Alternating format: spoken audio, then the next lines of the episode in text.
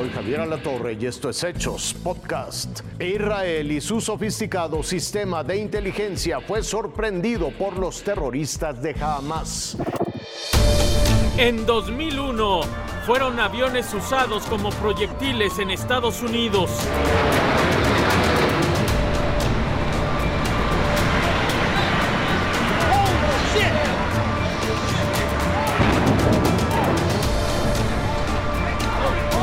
En 2023, parapentes con hombres armados, invasión a empujones en el muro fronterizo y disparo de cohetes en Israel.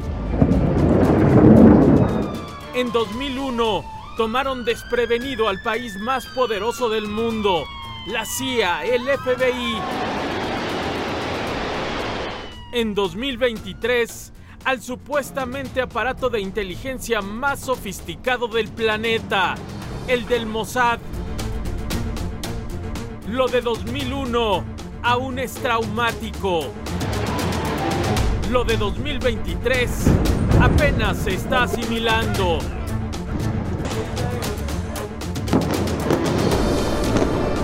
...6.35 AM del sábado, hora de Israel suenan las alarmas de bombardeo.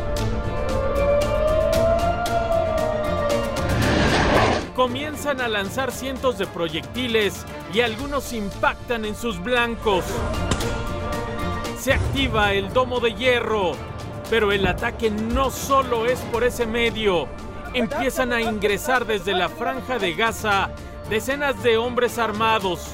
Algunos llegan en parapente a un festival de música y empiezan a disparar indiscriminadamente.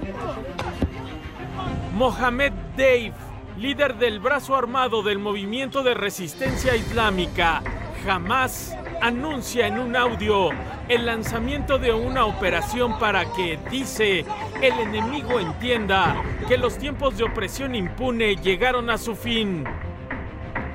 7.40 am el ejército de Israel confirma la infiltración de combatientes de Hamas y pide a los habitantes de poblaciones cercanas a la frontera esconderse porque están asesinando a sangre fría y tomando rehenes. Este es uno de los videos más dramáticos, el de Noah. 815 Suenan alarmas de bombardeo ahora hasta Jerusalén y Tel Aviv. De un lado los proyectiles que avanzan hacia territorio israelí, del otro el sistema de defensa antiaérea tratando de derribarlos. Son imágenes del inicio de una nueva guerra. 823. Israel declara estado de emergencia y llama a sus reservistas para defender al país. Asesinatos y secuestros continúan. Oleadas de proyectiles surcan los cielos y algunos horadan el domo de hierro. Se registran algunas celebraciones en Gaza.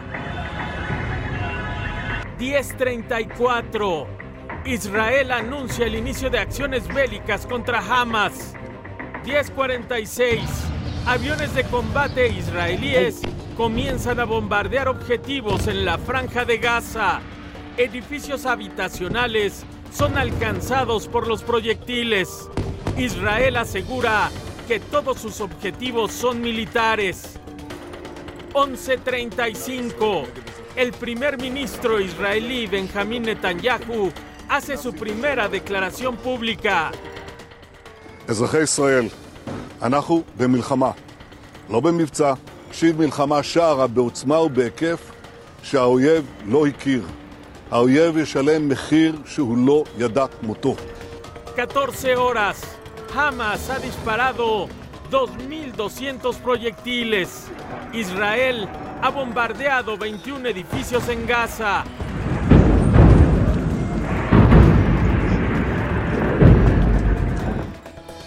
$14.35. Netanyahu anuncia movilización en la frontera con Líbano ante un inminente ataque del grupo chiita Hezbollah desde ese país. Joe Biden hace público su apoyo a Israel. Today, the people of Israel are under attack, orchestrated by a terrorist organization, Hamas, In this moment of tragedy, I want to say to them and to the world and to terrorists everywhere that the United States stands with Israel. Advierte además que quien quiera sacar ventaja, país o grupo terrorista, enfrentará las consecuencias. 23 horas. Alarmas.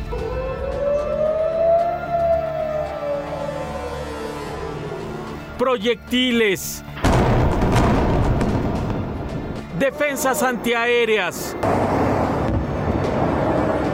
Sonidos que marcan la noche y el paso del sábado al domingo. 2.19 am del domingo.